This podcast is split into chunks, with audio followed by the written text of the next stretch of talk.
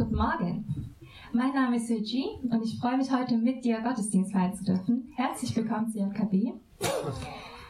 Woran erinnerst du dich am meisten, wenn du an die Pausenzeit zwischen den Unterrichten zurückdenkst? Ist es Spielen? Hast du nur noch auf die Pausen gewartet, dass der Unterricht endlich vorbei ist, damit du mit deinen Freunden spielen kannst? Wenn du schon ein Smartphone hattest, hast du Angry Bird gespielt? Oder hast du manchmal die Zeit einfach genutzt, um schnell noch Hausaufgaben zu machen? Und jetzt ganz egal, unabhängig von den Hochpausen, die dir jetzt in der Schule vorgeschrieben wurden, geht es dir zurzeit so, dass du am liebsten auf einen Pause-Button drücken würdest, weil einfach alles so schnell ist und so voll und niemand dich eigentlich dazu ermutigt, richtig Pause zu machen? Es gibt eine spezifische Stelle in der Bibel und es geht nicht um den Sabbat, wo Gott uns dazu auffordert, auf den Pause-Button zu drücken. Und was man genau in der Pause machen kann und warum, das wird uns heute Dirk in seiner Predigt mehr erläutern. Lass uns aber gemeinsam noch zum Anfang des Gottesdienstes beten.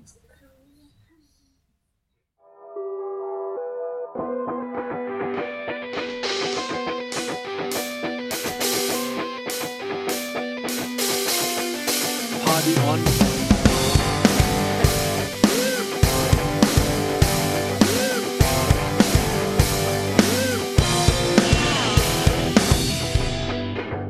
Hier ist der Podcast der Jungen Kirche Berlin-Treptow. Wir wünschen dir eine spannende und ermutigende Begegnung mit Gott.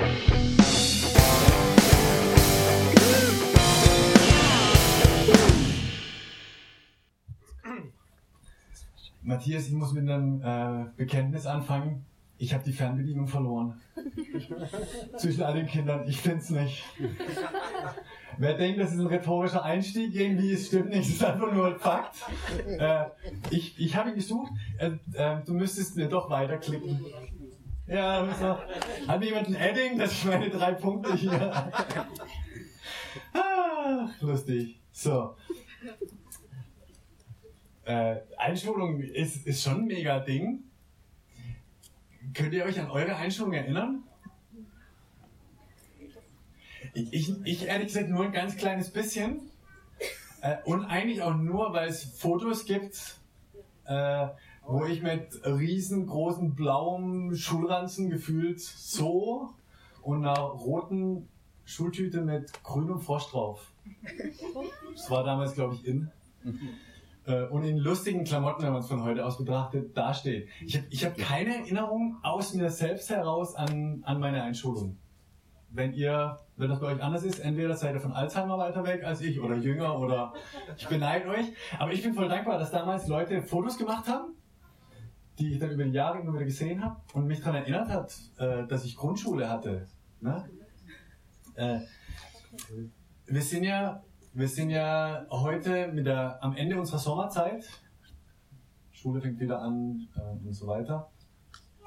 Und das heißt, das letzte Mal auch so für uns Pastoren freies äh, Themen. Und ich habe die, und für, wir überlegen uns, okay, was, was hat uns die Wochen im, im Sommerurlaub, in der Pause beschäftigt, bewegen. Und das könnte auch was für euch bringen. Das sollte ja nicht ganz außer Acht gelassen werden. Und ich habe äh, in meinem Sommerurlaub relativ viele Notizbücher durchgestöbert mit all meinen alten JKB-Notizen. So aus den ersten Jahren, wo wir das angefangen haben und äh, das nicht nur zum Spaß gemacht, sondern, sondern als Vorarbeit für meine Masterarbeit. Ähm, und aber es war faszinierend in diesen, in diesen Notizbüchern und Dokumenten und ich habe so eine ganze Kiste mit Krimskrams zu, zu forschen und ich darf das ja jetzt Forschen nennen, ja, sonst müsste ich das Stöber nennen.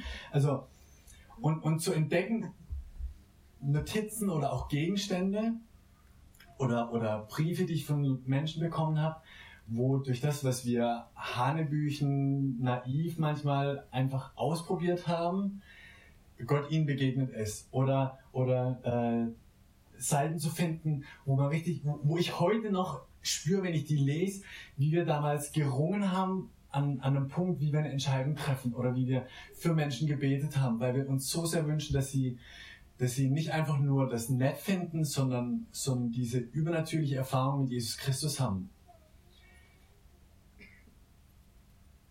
Warum erzähle ich euch das? Für mich war die Sommerpause dieses Stöbern in den Dokumenten wie so ein Pause-Button drücken. In, in all dem Trubel, in allem, wo, wo mein Leben wahrscheinlich ähnlich ist wie euers, dass, dass viele Dinge nacheinander kommen, war das so ein Pause-Button, guck mal zurück. Und ich war dankbar, dass ich diese Kiste habe mit Notizen, weil sie mich an ganz viele Dinge erinnert hat, die ich glaube ich eigentlich vergessen würde. Was ich heute mit euch machen möchte, ist eine. Sorry, Johann. Eine Reise zu einem Pause-Button im Volk Israel. Nee, beim Volk Israel. Und zwar ihre Reise als Volk hat ja begonnen in Ägypten. Die sind als, als Großfamilie da hingezogen, äh, haben sich da niedergelassen, waren willkommen und wurden mehr. Und, und das hat Ängste ausgelöst bei dem Pharao, bei dem Herrscher in, in Ägypten. Und hat sich überlegt, hey, wenn, wenn die, und seine Sorge war, wenn, wenn die Israeliten jetzt noch mehr werden und wir kommen in einen Krieg und die wechseln die Seiten, dann sind wir verloren. Also hat er sich überlegt, was kann ich tun, um dieses Volk nicht weiter wachsen zu lassen? Und er hat sich überlegt, ich beschäftige die einfach so viel, dass sie keine Zeit mehr haben zum Kinderkriegen machen, was auch immer. Und er hat, sie, hat ihnen so ein Workload gegeben, der groß war. Sklaverei nennt sich das. Äh, hat nicht funktioniert, die sind trotzdem immer mehr geworden, das Volk Israel. Also hat der Pharao sich überlegt, ich mache einfach den Workload noch größer. Hat er gemacht. Und es hat nicht funktioniert. Aber was es bewegt hat, ist, dass das Volk Israel gelitten hat. Und die Israeliten haben gesagt, wir können nicht mehr, wie sind wir hierher gekommen? Was, was, was ist passiert? Und sie haben, sie haben zum, zum lebendigen Gott geschrien und, und ihn angefleht, dass er sie befreit und dass er sie rettet aus dieser Sklaverei, aus diesem Gefangensein, aus diesem nicht mehr, nicht mehr durchatmen können, aus dieser Hoffnungslosigkeit raus. Da können wir ein erstes Bild machen. Klick. Und was macht Gott? Er hört diesen Hilfeschrei. Und er setzt einen Rettungsplan auf, der, der unglaublich cool ist und, und ausgefeilt. Ich erzähle euch den nicht komplett. Wer, den, wer sich dafür interessiert, zweites Buch Mose. Ich finde, es ist mega spannend durchzulesen oder sich auf der Hörbibel durchhören zu lassen. Ja. Und, aber unterm Strich befreit Gott durch, durch ein kleines Team, geleitet von einem Mann, durch, durch übernatürliche Wunder, durch abgefahrene Sachen, befreit er sein Volk aus der Gefangenschaft in Ägypten und führt es raus. Äh, und Party. Und er, an dieser Stelle setzt, setzt Gott so ein erstes so einen ersten Gedenkstein. Und sagt, diesen Tag, an dem ihr befreit worden seid aus Ägypten, aus der Gefangenschaft, aus, aus dem Versklavtsein, den sollt ihr jedes Jahr feiern. Und äh, das heißt Passafest, das wird von Juden bis heute gefeiert, wo sie sich ähm, daran erinnern, wie Gott sie befreit hat und dass Gott der Gott ist, der sie in die Freiheit geführt hat. Und das ist eine Riesenparty mit ganz viel Essen und Ritualen und jedes dieser Rituale hat eine Bedeutung, weil es an ein Detail erinnert, wo sie befreit wurden und wie sie befreit wurden und vor allem, wer sie befreit hat. Und dann können wir sagen, geil, und dann kommen die raus aus Ägypten und sind raus aus Ägypten. Erdkundeunterricht, wisst ihr, was rund um Ägypten vor allem ist? Wüste. Wüste. Großartig.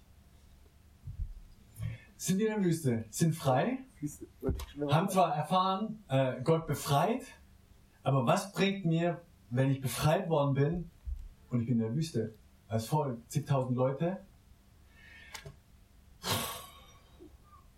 Und äh, der geistliche Alzheimer ereilt sie und sie vergessen innerhalb von ein paar Wochen, was für Wunder Gott in Ägypten gemacht hat, um sie zu befreien und sie fangen an zu motzen.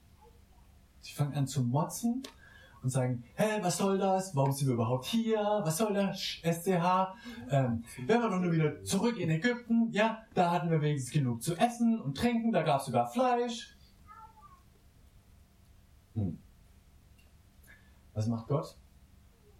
Und das finde ich beeindruckend, ähm, wenn man darüber nachdenkt, wie, wie Gott tickt. Ich glaube, er hätte alles recht gehabt zu sagen, Jungs, wisst ihr was? Ihr seid doch nicht ganz dicht. Ihr jammert rum, dass ihr gefangen seid. Ich hole euch raus. Mega, Plan A, B, C, alles. Ihr seid hier. Und was macht ihr jetzt? Motzen? Und sie motzen nicht. Doch, sie motzen. Aber, aber Gott reagiert nicht so, sondern er zeigt ihnen, dass er nicht nur der Gott ist, der befreit, sondern dass er auch der Gott ist, der versorgt. Und über einen wieder abgefahrenen Plan, zweite Hälfte, zweites Buch Mose, versorgt er dieses ganze Volk in der Wüste mit, mit Wasser, mit so einer Art Brot, Manna, das jeden Morgen wundersam da ist. Und als ihnen das irgendwann hier steht, was irgendwie auch verständlich ist, ja, und sagen, wow, wir wollen Fleisch, wie in Ägypten wieder haben, lässt er sogar regelmäßig Wachtelfleisch einfliegen. Und ich denke mir, uh, Delikatessen. Gott versorgt, ist die Erfahrung, die das Volk Israel in 40 Jahren Wüstenwanderung machen. Das ist eine lange Zeit. Klammer auf, warum 40 Jahre?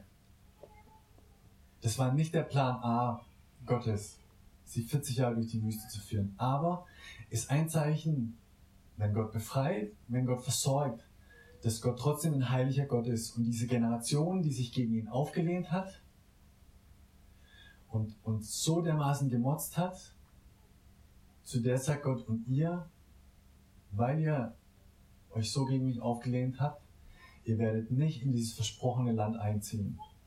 Ich werde euch nicht vernichten. Ich werde auch mein Versprechen nicht auflösen, euch als Volk dahin zu bringen. Aber ihr als Generation müsst mit den Konsequenzen leben, dass ihr, dass ihr so gegen mich rebelliert habt. Und deshalb muss das Volk 40 Jahre, das ist krass und, und das ist jetzt nicht so der, der, der nette Teil äh, in der Predigt, aber ich möchte euch nicht verschweigen, dass wenn wir mit einem Gott zu tun haben, der, der rettet, der versorgt, dass es trotzdem ein heiliger Gott ist, ähm, mit dem in aller Liebe nicht einfach nur zu spaßen ist. Und, und als dieser Generationswechsel kommt, ähm, auch in der Leidenschaft, auch Mose, der große Führer, durfte nicht ins verheißene Land einziehen. Äh, uns wird ein neuer Leiter berufen, äh, Josua. Und dann kommt das Volk an die Grenze, an den Grenzfluss zu diesem versprochenen Land. Und Jordan ist dieser Fluss. Und sie stehen da und an der Stelle wieder drückt Gott einen Pause-Button. Und das ist, möchte ich euch vorlesen. Also die schicken da Kundschafter rein in das verheißene Land und kriegen da alles Mögliche gesagt, wie das da ist. Und haben manche Angst und manche Mut und wie das noch im normalen Leben auch ist, wenn eine Herausforderung vor uns stehen. Und, und Josua hat die Weisheit und äh, zu erkennen, wo ein guter Weg hingeht unter Gottes Leitung. Und dann ziehen sie in das Land ein. Nicht einfach nur so, sondern auch wieder an der Stelle macht Gott ein Wunder. Ein Einzugswunder. Erlebt man in Berlin auch, wenn man schon eine Wohnung gefunden hat. Das ist ein Einzugswunder. ne? Äh, aber die haben, die haben ich finde, ein, ein gigantisches Einzugswunder.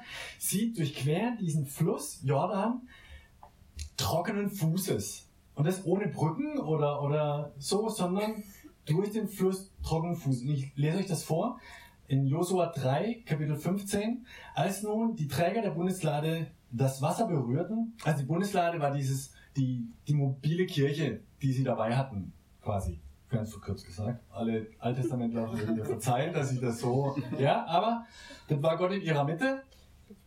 Und, und besondere Leute haben die getragen, Priester, bla bla bla. Als nun die Träger der Bundeslade das Wasser berührten, staute es sich das Wasser. Es stand wie ein Wall sehr weit flussaufwärts in der Nähe des Ortes Adam. Und als Folge, Folge konnte das gesamte Volk trockenen Fußes durch dieses Flussbett durchziehen. Und dann, Als das ganze Volk durch den Jordan gezogen war, sprach der Herr zu Josua, ruf jetzt zwölf Männer, die das Volk aus seinen Stämmen ausgewählt hat. Befiehl ihnen, zwölf große Steine aus dem Jordan zu holen, genau an der Stelle, wo die Priester stehen. Und, und die Zahl zwölf ist repräsentativ für die zwölf Stämme Israels, also für die zwölf Bundesländer quasi. Und, und Gott unterbricht dieses, diesen Einzug genau an dieser markanten Stelle und sagt, und ihr holt euch zwölf Steine da raus, weil ich weiß, dass ihr vermutlich wie die Generation vor euch geistlichen Alzheimer habt.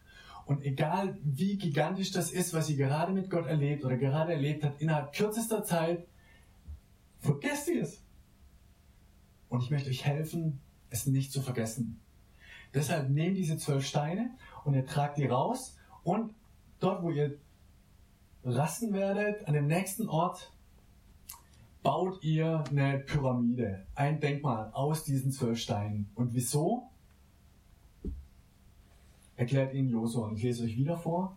Wenn eure Nachkommen eines Tages fragen werden, was diese Steine bedeuten, dann sollt ihr ihnen erklären, hier hat Israel trockenen Fußes den Jordan durchquert. Denn der Herr, euer Gott, hat diesen Fluss vor euren Augen aufgestaut, damit ihr hindurchziehen konntet, so wie er euch damals einen Weg durch das Schilfmeer gebahnt hat. Er hat es, um allen Völkern der Welt seine Macht zu zeigen, und auch ihr sollt dem Herrn, euren Gott, eurem Gott, zu allen Zeiten mit Ehrfurcht begegnen. An dieser Stelle setzt Gott wieder die Pause-Taste und sagt, und baut euch was, um euch dran zu erinnern. Übertrag. Ich glaube, wir tun gut daran, ähm, sowohl Zeiten wie auch Orte zu haben, die uns an das erinnern, was wir, was wir erlebt haben. Dass wir Gutes erlebt haben, wo wir es erlebt haben, dass Gott uns befreit hat aus, aus irgendwelchen ähm, Süchten heraus, aus Problemen heraus, dass, dass wir uns daran erinnern, wo Gott uns versorgt hat, äh, wo wir dachten, das geht nicht weiter, da reicht das Geld nicht bis zum Ende oder, oder ich, ich weiß nicht, wie ich das schaffen soll und, und wir es erleben, Gott hat uns versorgt. Vor einer Woche haben, glaube ich, einige Mitarbeiter gedacht, wie soll diese Jugendcamp-Woche überleben? Ja? Und ihr habt sie überlebt und ihr habt Gigantisches erlebt. Und dann jetzt zu sagen, okay, und, und was, was für ein Denkmal baue ich? Damit ich mich daran erinnere, was Gott in dieser Woche mega gigantisches getan hat. Um mich daran zu erinnern, dass das ist das erste Mal, dass wir Taufen auf dem Jugendcamp hatten. Und, und ja. wie Wahnsinn. Ich freue mich nachher auf die Bilder und quetscht die aus und erzählt uns. Das ist das andere. Erzählt uns, was Gott in eurem Leben getan hat. So wie Josua den Männern damals den Auftrag gibt. Erzählt, wenn ihr, wenn ihr an dieses Denkmal kommt, wenn ihr Wandertag macht mit der Familie und ihr kommt an diesem Ort vorbei, dann erinnere dich nicht nur einfach dran, was du da erlebt hast, sondern egal wer mit dir ist, erzähl ihnen, welche Geschichte hinter diesem Steinhaufen steckt. Weil dein Glaube ist eine Hilfe für mich. Und, und die Orte, die, an denen du geistlich was erlebt hast, die für dich einen Wert haben, wenn du sie mit mir teilst, geben sie mir die Chance, eine Ermutigung für mein Glauben, für mein Leben zu werden. Wir leben in der, in der christlichen Kultur immer noch, vom Kalender her, und es ist ein Luxus. Wir haben Weihnachten, wir haben Ostern, wir haben Pfingsten, wir haben christliche Feiertage im Kalender stehen, dass wir, dass wir die, die nutzen, um in Erinnerung zu rufen, was Gott damals gemacht hat. Gemeindeform heute Mittag werden über Weihnachten reden, nur schon mal als Sneak Preview. Äh, ja. Und dann, ich habe die Woche eine kleine Umfrage gemacht. Was hilft uns denn so jetzt, um es praktisch werden zu lassen? Wie können wir solche Denkmäler bauen? Und jetzt kommt eine ganz kurze Liste mit ganz simplen Sachen, aber die vielleicht dir eine Hilfe sind, um solche Denkmäler zu schaffen. Tipp 1. Wer schreibt, der bleibt. Mach dir Notizen. Wenn du nicht Tag, vielleicht bist du Tagebuch schreibst, dann ist das eh kein Ding für dich.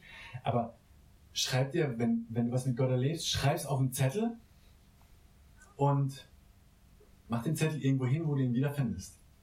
In den Schulranzen, in die Brieftasche, irgendwo, wo du weißt, in einem halben Jahr. Ich habe hinter meiner, ich habe so eine alte Stereoanlage.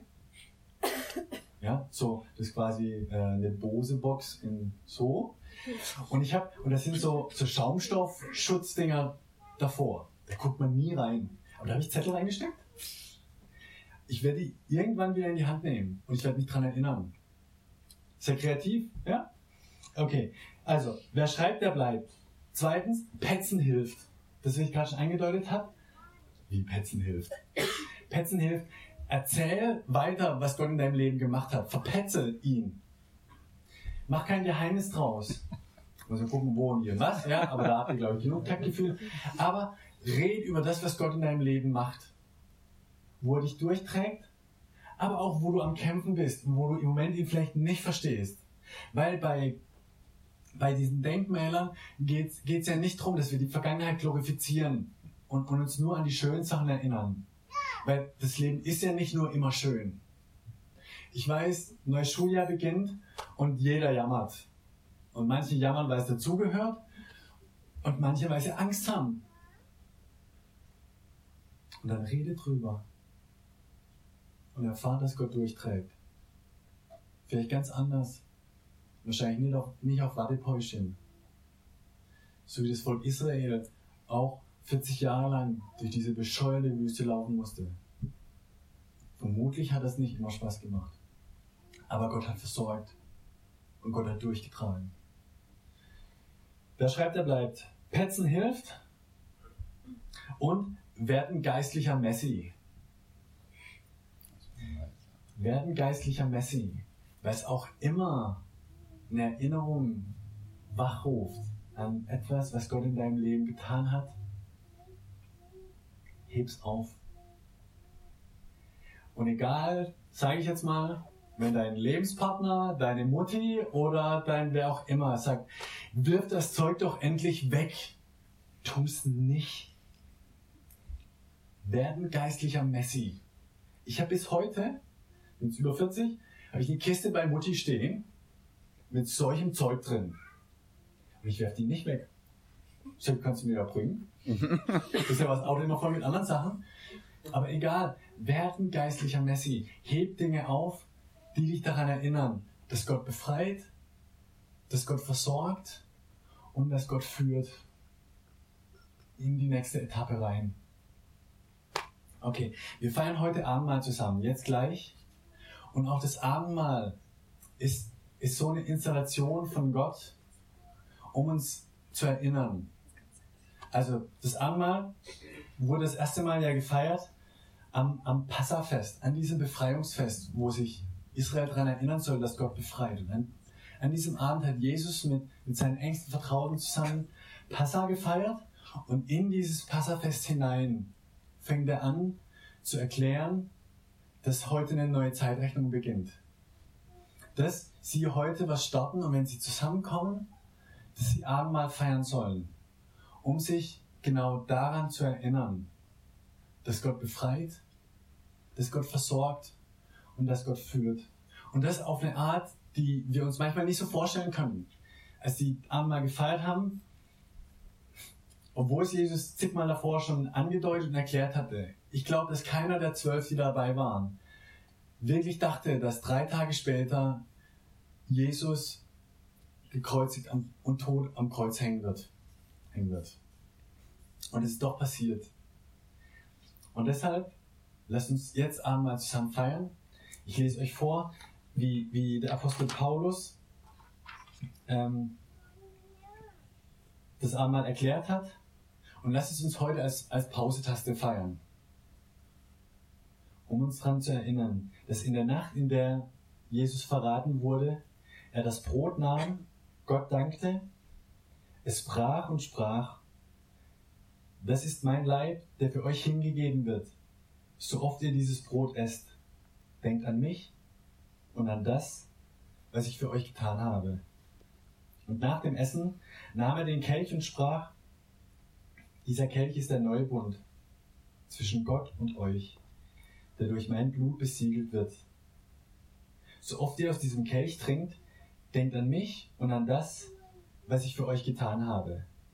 Denn jedes Mal, wenn ihr dieses Brot esst und aus diesem Kelch trinkt, verkündet ihr, was der Herr durch seinen Tod für uns getan hat, bis er wiederkommt.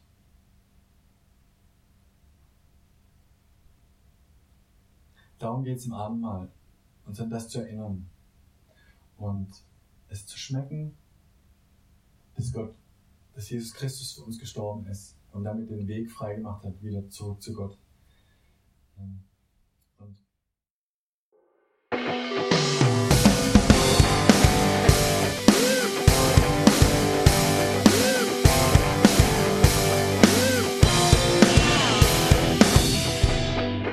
Schön, dass du diesmal dabei warst. Wenn du mehr über den Glauben erfahren möchtest, dann schreib uns gerne an info@jkb-treptow.de oder besuch uns einfach persönlich. Alle Infos findest du unter jkb-treptow.de. Wir wünschen dir eine gesegnete Woche.